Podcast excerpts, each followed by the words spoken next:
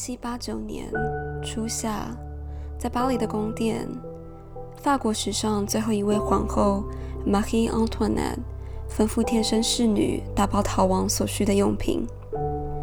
在她与路易十六被抓时，敌人最先看到她。在这场失败的逃亡中，是物品还是生命重要？他对物质生活的执着，也让他被历史记住最狼狈的样子。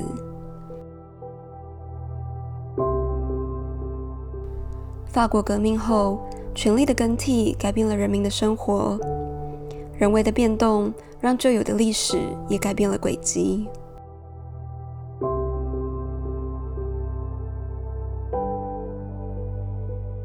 Bonjour, welcome to Le Café Point。在这里，我们用一杯咖啡的时间，听听有关艺术、文化与它和它之间的故事。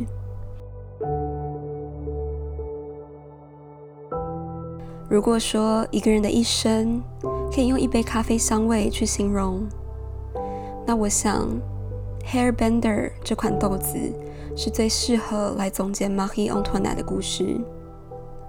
他所经历的一切充满着争议，他被历史记住的样子，甚至是惨不忍睹的。少女时期的她，或许拥有柑橘色的清香，在她决定逃亡的时刻，剩下却是残忍的黑巧克力味。这款终身培三种豆子原料调配而成，是来自三个地方的风味。从 Ethiopia 的原产地沟通，到 Indonesia 的农场，在经过三年的考察与合作，才能列入系统里的过程。每一个从 Stumptown 品牌出产的咖啡都有独特的故事，就像法国皇室里所制作各式各样的 necessaire 化妆盒、旅行必需品。或是野餐盒，都是独一无二的工艺品。它被留下的是什么样的面貌？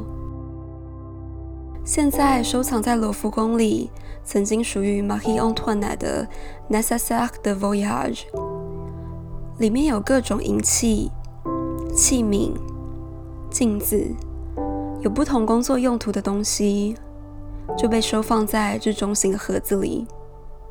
有了这个。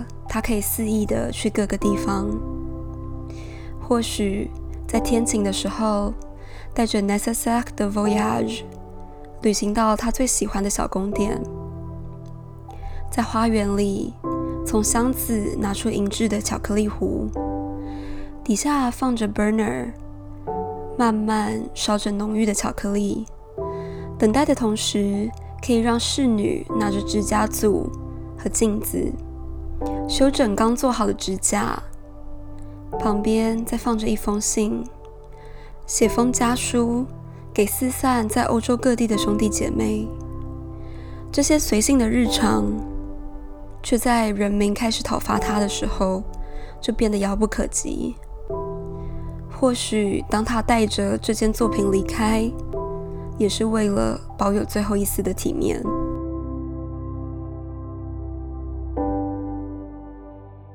一件 necessaire 在法国皇室里并不罕见。从几世纪前流行的装饰艺术品，原本只在梳妆台上运用陈列，后来渐渐发展出各式不同的用途。每一件盒子里都自成一个世界。这样的装饰艺术品，充分展现法国对于优雅的极高要求。银饰。珐琅材质、镀金的器皿，工艺匠人毫不犹豫地填满这小小的空间。这些作品的共通性就是它的便利，方便携带，方便出走，让拥有它的人不管到哪里都可以过着一样的精致生活。Marie Antoinette 拥有各式不同的 necessaire，但是这件收藏在罗浮宫里。的 Necessaire de Voyage 是他最为珍惜的，他甚至定制了一个一模一样的，现正收藏在希腊的博物馆里。她的人生总是充满争议，是一位在历史中被命运安排的女人。她的出生就决定了她之后的路。不管她的想法，她的自由，她出生的每一步都被安排好。她就像是在一堆荒土中开出的花，在接近败坏的皇室人民里崛起。她唯一能相信的是，她所能抓住在手里的所有物质。在这些年岁里，她有多少选择？从她贴身侍女口中说到，她对这些东西的依赖感非常重，只能抓住她所能抓住的东西。因为其他的，她别无选择。在马奎昂特奈的生活被破坏前，她是全法国最尊贵的女人。他拥有无数珠宝、衣服、家具和城堡。十四岁远从奥地利嫁到异乡。他从出生就没法做选择，从小就有贴身家教。学习法国文化、法式的宫廷礼仪，还有最重要的芭蕾，在他所有课程里，背后都是家族与法国皇室对他的期待。路易十五希望他未来的儿媳妇拥有优雅的仪态，所以他的芭蕾舞老师特别注重她走路的姿态。其实不止她，当时的法国女人。也都被要求走路的姿势必须要是优雅、有格调、有品味的。The women don't walk, they glide。这是当时的评论家评论女人的时候所下的注解。马希昂托奈穿着厚重的马甲、假发，却必须有着如跳舞一般。深轻的步伐，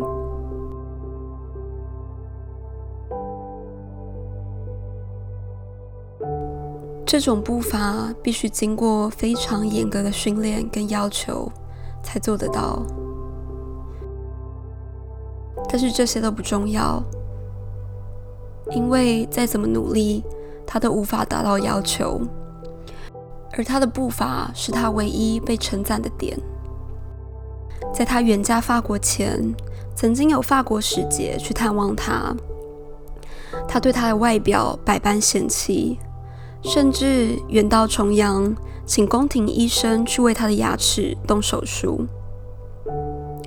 就这样，他一点一滴被改造成最完美妻子的样子，去到法国。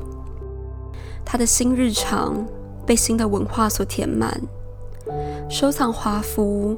珠宝，打造独一无二的装饰艺术品来点缀宫殿，变成他唯一可以控制的执着。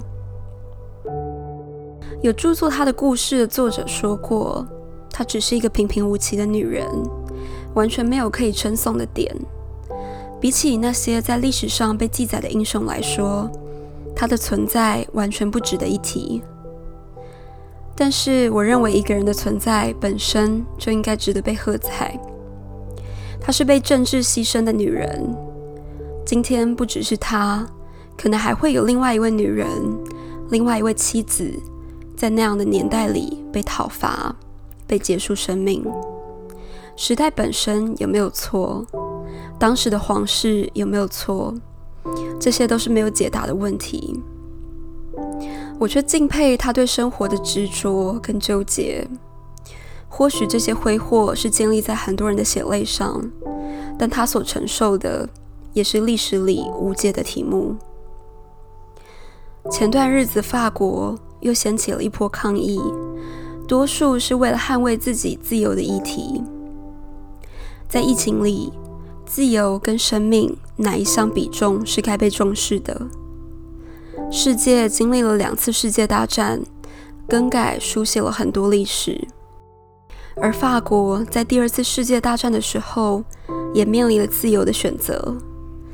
g a r d i e 曾经是国王的珠宝商，在那样的年代，用珠宝为人民发声。鸟笼里的鸟何时可以逃脱？我是 Celia，下一杯咖啡，我们听听在珠宝里自由代表什么。Au revoir，à bientôt。